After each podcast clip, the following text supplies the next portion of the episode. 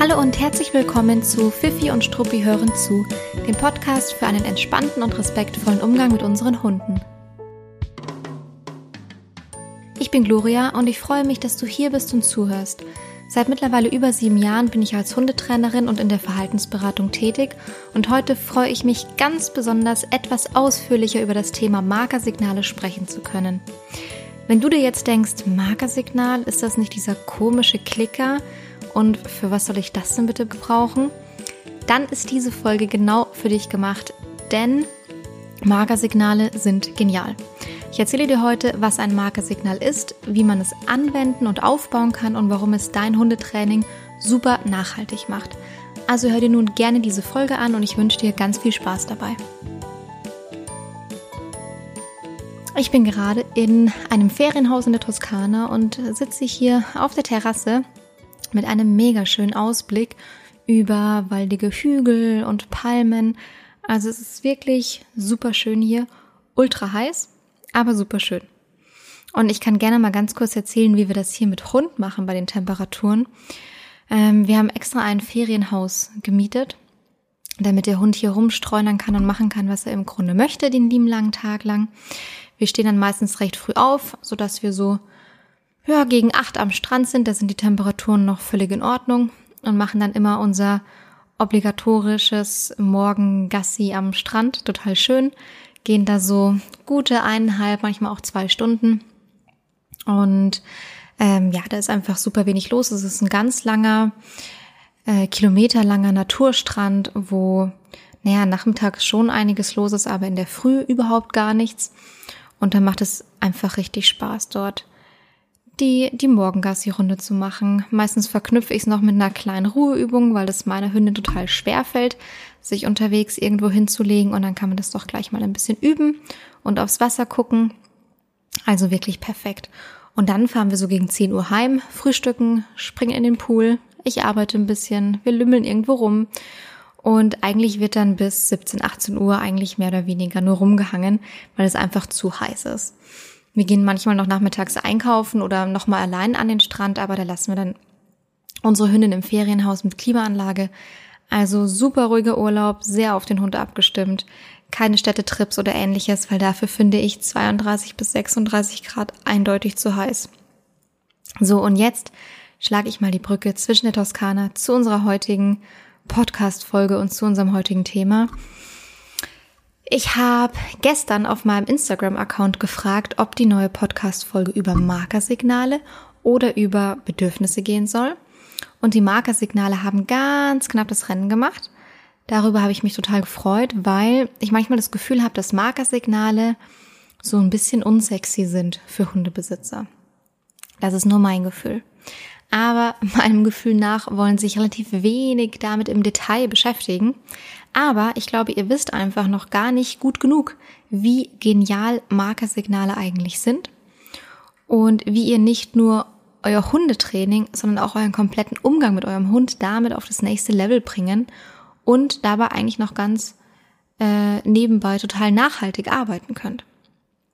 Aber eins nach dem anderen, wir sprechen heute über diese Punkte. Also einmal, was sind Markersignale überhaupt und wie baue ich das auf? Dann schauen wir uns an, was sind die Vorteile von Markersignalen und was sind so ein bisschen die typischen Vorurteile, Schrägstrich, Dinge, die, die man falsch machen kann. So, und jetzt steigen wir doch direkt ein. Ich habe mir hier ein paar Notizen gemacht, weil es wirklich sehr, sehr, sehr umfassend ist. Und ich hoffe, die Folge wird nicht zu lang, aber eins nach dem anderen, wir werden es sehen.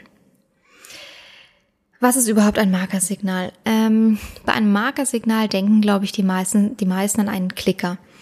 Und ein Markersignal kann auch tatsächlich ein Klicker sein. Oder die Alternative ist ein Markerwort, beziehungsweise ein anderer prägnanter Ton oder eine Art Geste wäre auch möglich. Also etwas sehr bestimmtes, prägnantes, kurzes. Und das Markerwort zum Beispiel sollte dann im besten Fall äh, wirklich kurz und prägnant sein, einsilbig, sowas wie check, top, yes. Ähm, viele sagen auch das Wort Klick. Das sind dann meistens Hundebesitzer, die beides haben, also die mit einem Klicker arbeiten und mit einem Markerwort. Und in dem Moment, in dem Sie sonst klicken würden, sagen Sie dann eben das Klick. Das Markersignal ist ein konditionierter sogenannter sekundärer Verstärker. So, warum sekundärer Verstärker? Weil es einen primären Verstärker, also eine Belohnung, ankündigt. Das heißt, das Markersignal ist die Ankündigung für eine Belohnung oder eben etwas ganz, ganz Tolles. Das bedeutet damit auch, dass nach dem Markersignal immer eine Form der Belohnung folgen muss. Es kündigt diese lediglich an, es ersetzt sie nicht. Das ist auf jeden Fall ein super wichtiger Punkt. Deshalb gleich vorweg, ähm, das Markersignal ersetzt keine Belohnung. Und auch wenn das Markersignal gut aufgebaut ist und dann mehr oder weniger auch wie eine Art Belohnung funktionieren würde aus Sicht des Hundebesitzers. Ja, der Hund ähm, reagiert darauf oder hört mit dem auf, was er gerade macht und dreht sich dem Besitzer zu. Bitte niemals vergessen, auch wenn es so scheint in manchen Momenten, als ob es eine Belohnung ersetzen könnte, es ersetzt keine Belohnung. Also es muss danach immer eine Form der Belohnung kommen. Aber wir kommen gleich noch drauf, ob das zum Beispiel immer Futter sein muss oder ob es da nicht auch noch andere Möglichkeiten gibt zu belohnen. Nochmal kurz zu den Begrifflichkeiten, weil ich die jetzt einfach so in den Raum geworfen habe. Ein primärer Verstärker ist alles, was dein Hund richtig, richtig toll findet und oder gerne machen möchte. Und was dann letztlich auch dazu führt, dass er ein bestimmtes Verhalten verstärkt zeigt, um an diesen primären Verstärker ranzukommen. Ähm, also der Hund merkt zum Beispiel, ach, immer wenn ich sitze, bekomme ich einen Keks. Dann würde es dazu führen, wenn er diesen Keks richtig toll findet und das für ihn wirklich eine Belohnung ist, also wirklich ein primärer Verstärker ist, dass er sich eben öfter hinsetzt oder eben auf Signal hinsetzt. In der Erwartungshaltung der Belohnung.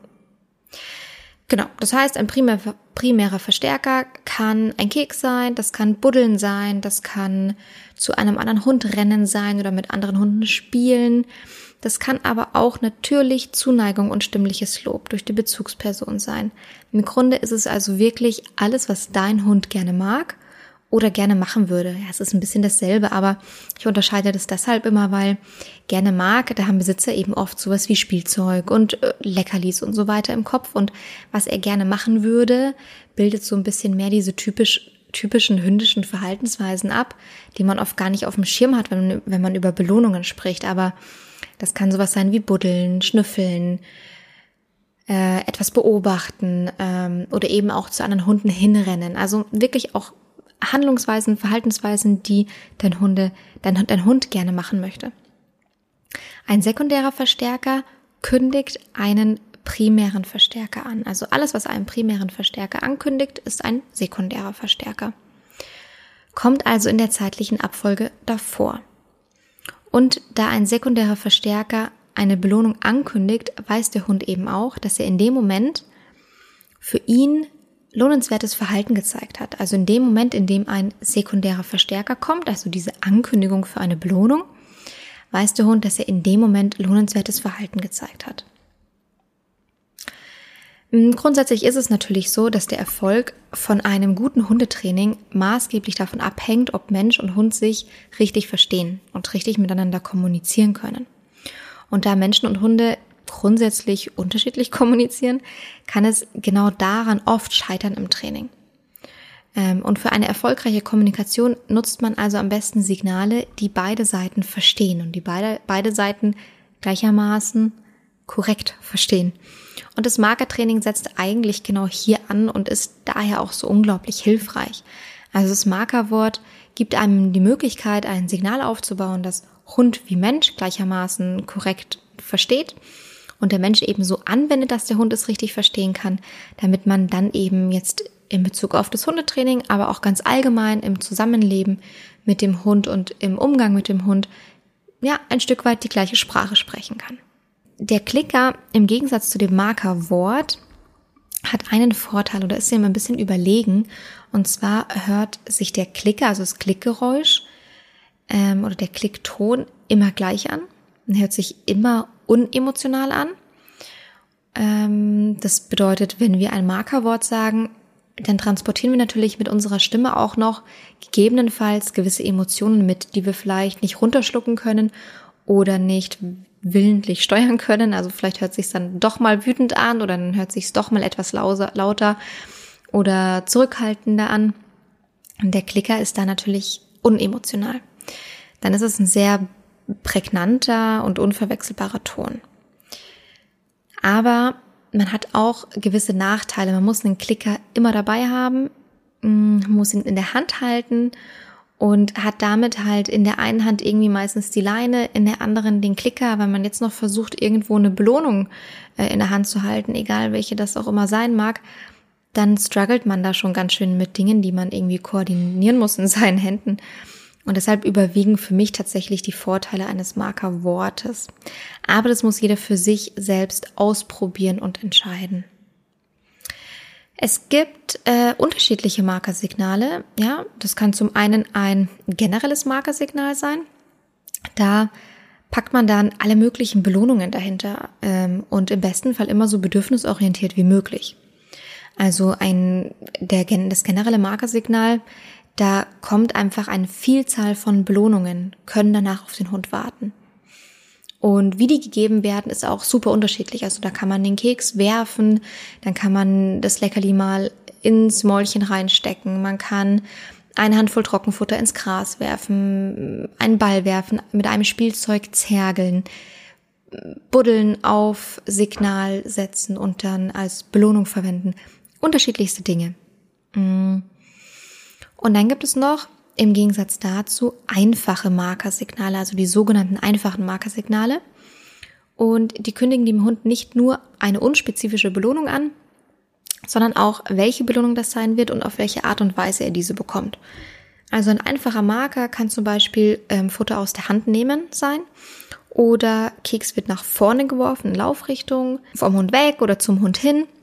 Das heißt, der Hund verknüpft das einfache Markersignal auch mit der Art und Weise, wie und reagiert dann auch dementsprechend. Also zum Beispiel habe ich den Marker Check, das einfache Markersignal Check, steht für äh, Futterbelohnung fliegt nach vorne in Laufrichtung.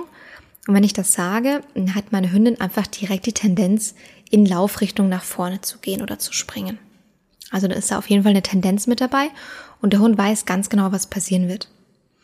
Einfache Markersignale sind ein bisschen was für Freaks, um ehrlich zu sein. Also ich finde, dass einfache Markersignale ein kleines bisschen was für Freaks sind oder Leute, die sich schon einfach da sehr tief in diese Materie einarbeiten wollen und da entweder die Need haben oder einfach äh, den, die Lust haben, sich da auszuprobieren. Also ich muss schon zugeben, ähm, dass das Handling nicht ganz so easy ist, man muss es üben, aber es hat einige Vorteile gibt zum Beispiel Hunde, die, wenn sie Angst haben äh, oder sehr gestresst sind, keinen Keks vom Boden nehmen können. Aber aus der, Hund, äh, aus der Hand können sie womöglich bei selben Stresslevel noch Kekse nehmen oder Leckerlis nehmen. Und dann kann man damit natürlich ein kleines bisschen abtesten, ähm, wie ängstlich und gestresst der Hund in dem derzeitigen Moment ist. Das heißt, man würde dann zum Beispiel ähm, Kekse mit dem einfachen Markersignal, das der Hund dafür kennt, ähm, auf den Boden werfen. Wenn der Hund es nicht annehmen kann, dann kann man mal ausprobieren, ach okay, kann ich den Marker verwenden für, ähm, nimm den Keks mir aus der Hand oder ich stecke es dir ins Mäulchen. Und dann ist es auch oftmals so, wenn man die Hunde dann in eine Handlung bekommt oder dazu bekommt, dass sie dann auch Futter annehmen können, dann ähm, holt man sie manchmal auch ein Stück weit aus diesem äh, Stresslevel und aus dieser Angst wieder raus, macht sie für uns ansprechbarer und schafft es dann womöglich danach, dass dann auch die Kekse vom Boden wieder genommen werden können. Also man kann ein bisschen abtesten damit, was kann der Hund noch und was kann er nicht, wie hoch ist das Stresslevel gerade. Wenn er zum Beispiel dann nicht mal mehr Leckerlis aus der Hand nehmen kann, ähm, wäre das in diesem fiktiven Beispiel von dem Hund, äh, würde das zum Beispiel dort bedeuten, okay, ich nehme den Hund jetzt aus der Situation komplett raus, weil ähm, Angst- und Stresslevel ist so hoch, dass er womöglich damit gerade gar nicht mehr umgehen kann oder ich auf jeden Fall nicht mehr zu dem Hund dann durchdringen kann. Bei meiner Hündin ist die interessanteste Beobachtung, finde ich, also für mich die interessanteste Beobachtung im Umgang mit einfachen Markersignalen, wenn sie, also sie kennt, ich muss jetzt anders anfangen, sie kennt einen äh, sie kennt unterschiedliche einfache Marker. Das ist einmal Check für ich werfe eine Futterbelohnung in Laufrichtung nach vorne. Dann ist es Tar für ich gebe dir ein Leckerli in dein Mäulchen. Dann ist es nimmst dir etwas aus der Hand. Das kann Spielzeug sein, das kann Futter sein. Und jetzt überlege ich gerade noch, was ich vergessen habe. Nimmst dir Ta, check. Ich glaube, das sind die einfachen Markersignale, die ich anwende. Mm, ach, Keks. Es gibt noch eins, das heißt Keks und da werden, wird eine Futterbelohnung in ihre Richtung, vor ihre Füße eigentlich geworfen. Also vor die, vor die Füße meiner Hündin. ähm, genau. Und die interessante Beobachtung ist jetzt, wenn sie ein Eichhörnchen sieht und ähm, völlig gebannt dann vor dem Baum steht und dieses Eichhörnchen noch ähm, minutenlang anstarren möchte, dann kann sie kein Futter vom Boden nehmen. Also auch wenn ich ihr jetzt Futter zuwerfen würde, zum Beispiel jetzt mit dem einfachen Markersignal äh, Check oder Keks, würde sie, könnte sie nicht ihr Köpfchen nach unten zum Boden nehmen und dort sich die Futterbelohnung holen, weil das einfach nicht gegen dieses Eichhörnchen ankommt. Sie kann auch kein Futter aus der Hand nehmen, weil sie sich dafür umorientieren müsste, also wegorientieren müsste von dem Baum. Aber ich kann ihr mit dem einfachen Markersignal Ta, bei dem sie weiß, dass ich ihr eine Futterbelohnung ins Mäulchen gebe, kann sie ein, äh, ein Leckerli, eine Futterbelohnung annehmen. Und manchmal ist es so, dass sie direkt danach dann schon ansprechbar, ansprechbar für mich ist.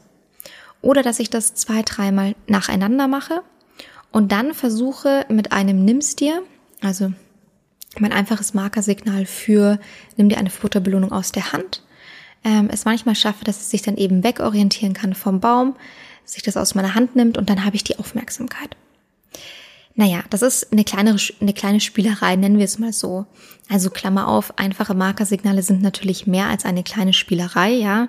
Ich weiß, da habe ich jetzt was gesagt, wofür ich wahrscheinlich ermorchelt werde von ähm, ganz hoch ambitionierten Hundetrainern, die damit ganz, ganz viel machen und auch ganz, ganz viel Erfolg im Hundetraining haben.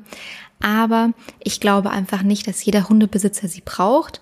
Und auch ich für meinen Teil spiele damit eben eher, als dass ich sie wirklich ähm, richtiggehend einsetze. Aber das kommt natürlich jetzt im Training mit ähm, Kunden, Hundebesitzern und Hunden auch ganz stark auf die Thematik an. Ich probiere es einfach gerne aus, weil ich dann natürlich ein kleiner Freak bin und beobachte die Wirkung. Ähm, genau. Aber es ist sicherlich nicht für jeden was. Aber äh, hier einmal der Vollständigkeit halber, es gibt ein generelles Markersignal mit unterschiedlichsten Belohnungen danach, die auf unterschiedlichste Art und Weise gegeben werden können und der Hund weiß nicht, was kommt. Und einfache Markersignale, da unterscheidet man tatsächlich genau, was der Hund auf welche Art und Weise bekommt. Und der Hund kann sich dann darauf einstellen und hat dann, man hat dann eben die Möglichkeit, äh, an den Hund besser ranzukommen. Ach, das ist vielleicht schon noch interessant, wenn ich das noch dazu sage ähm, wenn in dieser Eichhörnchensituation, die ich beschrieben habe mit meiner Hündin, würde ich mit meinem generellen Markersignal nicht an sie rankommen. Also da schaffe ich es tatsächlich mit dem einfachen Markersignal zu ihr durchzudringen, mit dem generellen nicht. Das ist jetzt schon noch ein wichtiger Unterschied gewesen und das Spannende an der Beobachtung. Wie baut man das jetzt auf? Also ihr müsst euch natürlich zuerst dafür entscheiden, was ihr nehmen möchtet. Ein Klicker, ein Wort, einen bestimmten Schnalzton oder ähnliches. Äh, man muss da ein bisschen aufpassen, wenn man Töne nimmt, die man irgendwie mit seinem eigenen Körper erzeugen kann, wie ein Schnalzen zum Beispiel, dann hat man, ähm, muss man einfach kurz abchecken, kann ich das wirklich in jeder Lebenslage? Kann ich das nicht, wenn ich erkältet bin und Halsschmerzen habe oder sowas? Ähm, ist das vielleicht von der Lautstärke her sehr eingeschränkt? Ähm, hört mein Hund das auch bei Umgebungsgeräuschen? Also das bitte ein bisschen abchecken, aber ansonsten einfach kurze, prägnante Worte oder Töne oder eben einen Klicker. Und natürlich kann man, ähm, wenn man da jetzt sehr ambitioniert rangehen möchte und detailliert rangehen möchte, kann man das jetzt zuerst konditionieren und aufbauen, indem man einfach mehrfach hintereinander, wenn der Hund aufmerksam ist, das Markersignal sagt, dann geht die Hand zu einer Form der Belohnung und dann bekommt der Hund sie. Äh, am besten in dieser Abfolge nacheinander und nicht gleichzeitig. Also Markersignal, dann die Hand zum Beispiel zum Futterbeutel und dann ähm, das Leckerli zum Hund oder Futterbeutel wird geworfen oder wie auch immer. Äh, Im Unterschied zu, ich habe schon drei Stück Wiener in der Hand, während ich das Markersignal sage. Also das wäre nicht korrekt, sondern im besten Fall Markersignal, dann Futter nehmen, dann dem Hund geben. Oder Markersignal, Spielzeug nehmen, Spielzeug werfen oder was auch immer dann die Form der Belohnung ist. Also die Abfolge nacheinander ist besser, als wenn es ähm, äh, parallel zueinander auftritt gleichzeitig. Mm, genau, das kann man machen und dann kann man es nach und nach verknüpfen mit Signalen, die der Hund schon kennt und kann es dann einfach einbauen. Das heißt, man sagt dann äh, zu seinem Hund, er darf sich doch mal absetzen, wenn er möchte. Wenn der Hund sich dann hinsetzt, dann kommt Markersignal die Form der Belohnung. Ähm, und dann verknüpft man das ja eben nach und nach mit Signalen, die der Hund kennt und dann eben auch äh, baut man es einfach ganz allgemein in den Alltag mit ein. Ähm, was man allerdings auch machen kann, das ist so ein bisschen die Quick and Dirty Lösung man kann auch einfach sagen, von jetzt auf gleich, ich nutze jetzt ein Markerwort, das heißt zum Beispiel top. Und dieses Markerwort, das verwende ich jetzt einfach sofort im Alltag, ohne dass ich es meinem Hund großartig erkläre, weil die Hunde haben das trotzdem sofort raus. Oder was heißt sofort, aber sehr, sehr, sehr schnell raus. Das heißt, dann macht man es direkt so, dass man einen, ähm, zum Beispiel ein Signal abfragt, wie ein Sitz. Hund setzt sich hin, top, klasse machst du das, Leckerli zum Hund. Oder äh, man ruft den Hund beim Rückruf zu sich. Ähm, Hund kommt angetrappt und dann kommt Markersignal und der Ball wird geworfen oder wie auch immer. Also man nutzt es dann einfach im Alltag und baut es ein, bevor eine Form der Belohnung kommt. Und in dem Moment, in dem der Hund das erwünschte Verhalten zeigt. Also man kann es direkt auch in den Alltag mit einbauen, ohne dass man es jetzt großartig davor im Vorfeld über mehrere Tage, Wochen, Stunden aufbauen und konditionieren muss. Die Hunde verstehen das dann sehr, sehr schnell und können das umsetzen. Es gibt eine Faustregel, ähm, und zwar ist es so, man sagt, dass man das Markersignal im besten Fall in mindestens 80 Prozent der Fälle benutzt, bevor der Hund eine Form der Belohnung bekommt. Also man sollte das schon regelmäßig und in jeglichen Situationen anwenden. Dann funktioniert es am besten. Es funktioniert auch wenn man es nicht in 80 Prozent der Fälle macht, sondern vielleicht in 50 oder 40 oder 60. Aber wie gesagt, im besten Fall in mindestens 80 Prozent der Fälle. Dann wäre eben der, die Wirkung, der Effekt am größten. Und eben der zweite Richtwert, ähm, Richtwert, die zweite kleine Regel, nennen wir es mal so, habe ich vorhin schon kurz angesprochen, ähm, dass man eben darauf achtet, dass man nicht schon die Belohnung irgendwie vor der Schnauze des Hundes hin und her wedelt, weil der Hund dann einfach stark abgelenkt ist, sondern dass zuerst das Markersignal kommt und dann wird die Belohnung mit ins Spiel gebracht. Und eben in einer Abfolge nacheinander und nicht schon parallel. Wenn ihr euch jetzt mal dabei ertappt, dass ihr jetzt, oh Mann, Mist, schon den Keks in der Hand hattet, als ihr das Markerwort gesagt habt oder geklickt habt, dann denkt euch nichts, brecht das dann bitte nicht ab, sondern dann bekommt der Hund trotzdem seine Futterbelohnung, weil es ist ein, eine Regel, die besagt, wenn man es so macht, dann funktioniert es am besten. Es besagt aber nicht, wenn man es mal anders macht, weil man sich einfach im Handling als Besitzer vielleicht noch schwer tut, dann funktioniert es gar nicht. Das ist nicht der Fall. Es funktioniert nur besser, wenn man es korrekt macht. Also seid ihr nicht selbstkritischer, als es nötig ist. Was sind die Vorteile? Also warum sollte man ins Markertraining einsteigen ähm, und warum sollte man mit Markersignalen arbeiten? Das ist jetzt, glaube ich, tatsächlich der spannendste Teil, oder? Was ist für uns da so drin jetzt in dieser ganzen Sache? Warum wollen wir das machen? Es gibt verschiedene Vorteile. Ein sehr klassischer Vorteil, der gerne aufgeführt wird und er ist auch wirklich korrekt und nicht wegzudenken. Man kann sehr punktuell, treffsicher, korrekt und genau dem Hund zeigen, welches Verhalten wir bestätigen und verstärken wollen. Also man kann einfach ähm, sehr, sehr punktgenau damit belohnen, beziehungsweise eben dem Hund, den Hund bestätigen und hat nicht die Situation, dass vielleicht noch Sekunden vergehen, weil man irgendwie nach dem Leckerli kramt und dann, ach, macht der Hund schon wieder irgendwie doch was ganz anderes und hat den Kopf schon links, obwohl man rechts belohnen wollte. Oder ähm, man hat irgendwie eine gewisse Distanz zwischen sich und dem Hund und kann darüber hinweg nicht belohnen aus irgendeinem Grund heraus. Also man kann es einfach sehr punktuell in dem, in den richtigen Momenten einsetzen und man hat damit auch die Möglichkeit, kleinere eigene Fehler im Timing auszugleichen. Also wenn man das Markersignal zum richtigen Moment setzt, also zum Beispiel Top sagt, wenn der Hund, was machen wir mal für ein Beispiel, machen wir mal ein äh, Umorientierungssignal, der Hund soll sich auf Signal hin von dem wegdrehen, was er gerade macht oder anschaut oder anschnuppert und soll sich zum Menschen hin umorientieren. Und jetzt sagen wir mal, in dem Moment, in dem äh, der Hund sich eben umorientiert, also zum Beispiel den Kopf dann zu euch bewegt, kommt Markersignal, ihr sagt Top und dann ähm, habt ihr irgendwie, merkt ihr, oh Mist, ich habe jetzt doch nicht mehr den Keks in der Tasche, was ich erwartet habe, sondern ich muss kurz in meinem Rucksack danach kramen und es rausholen. Ähm, Stimme, äh, Lob aber zum Beispiel schon parallel stimmlich, ähm, dann kann man das ein kleines bisschen ausgleichen damit, dass es top doch an der richtigen Stelle kam.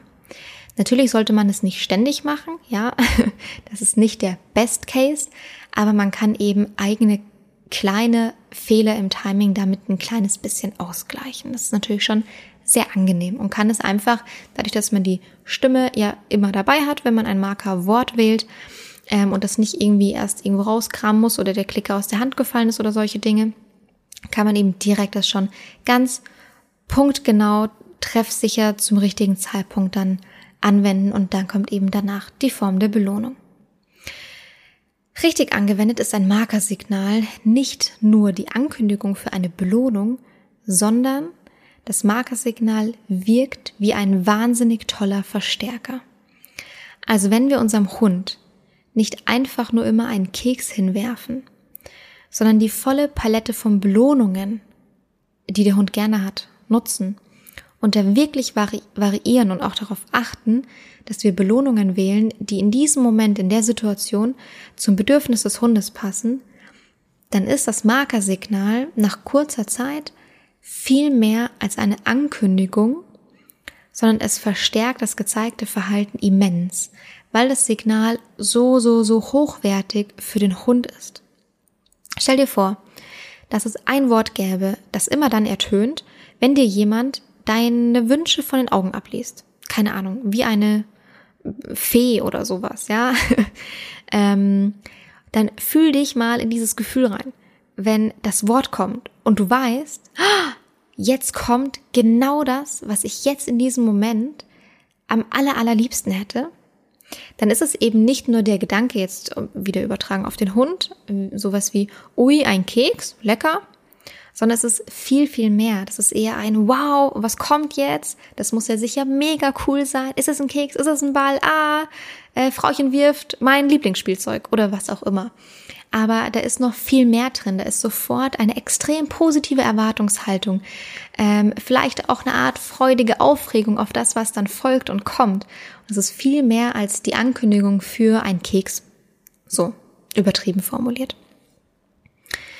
Ähm, das heißt, man hat, also ja, es ist korrekt, wenn man sagt, ein Markersignal ist die Ankündigung einer Belohnung, aber ich will an der Stelle einfach nochmal betonen, dass ich finde, es ist viel, viel mehr. Es wirkt wirklich wie ein Verstärker für das, was der Hund davor an Verhalten gezeigt hat.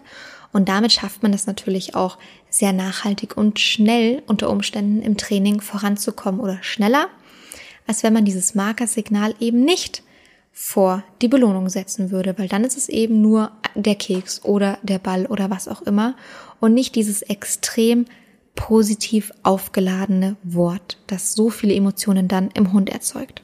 Und was auch noch ziemlich genial ist, finde ich, man kann das eigene Lob, das eigene stimmliche Lob mit einem Markersignal ganz gut aufwerten oder dem einfach nochmal ja, zusätzlich eine stärkere Wertigkeit verleihen. Und zwar macht man das, mm, also das stimmliche Lob ist ja etwas, was der Hund auch sehr gerne mag, vor allem wenn es von uns wirklich sehr aufrichtig und ehrlich und wertschätzend gemeint ist. Und dann kann man es natürlich auch als Form der Belohnung einsetzen, also kann es auch nach dem Markersignal als Belohnung kommen. Man kann es aber auch so einsetzen, dass man die Abfolge hat Markersignal, lobende Worte, Belohnung, zum Beispiel Futter- oder Spielzeugbelohnung. Das heißt, dann sind zwei Belohnungen hintereinander nochmal. Markersignal, Lob, andere Form der Belohnung. Ich sage jetzt einfach mal Keks, damit man sich es einfach vorstellen kann. Also Lob, äh, äh Markersignal, Entschuldigung, lobende Worte, Keks. Äh, wir verknüpfen es nochmal mit dem Beispiel, mein Hund macht einen Sitz. Ich sage also meinem Hund, bitte mach mal einen Sitz. Hund setzt sich hin. Dann wäre das Markersignal zum Beispiel das Wort top. Also Hund setzt sich hin, top, super machst du das, klasse stimmliches Lob. Und dann wird der Keks aus der äh, Hosentasche gezogen und über den Boden gekullert oder sowas. Und Hund springt hinterher, holt sich den Keks. Das wäre dann theoretisch eine mögliche Abfolge. Also Markersignal, lobende Worte, Belohnung. Und damit wird das eigene Lob an sich noch positiver aufgeladen und dem wird nochmal einfach eine stärkere Bedeutung zu, äh, zugesprochen, weil es eben damit verknüpft ist, dass danach eben womöglich noch eine weitere Form der Belohnung folgt.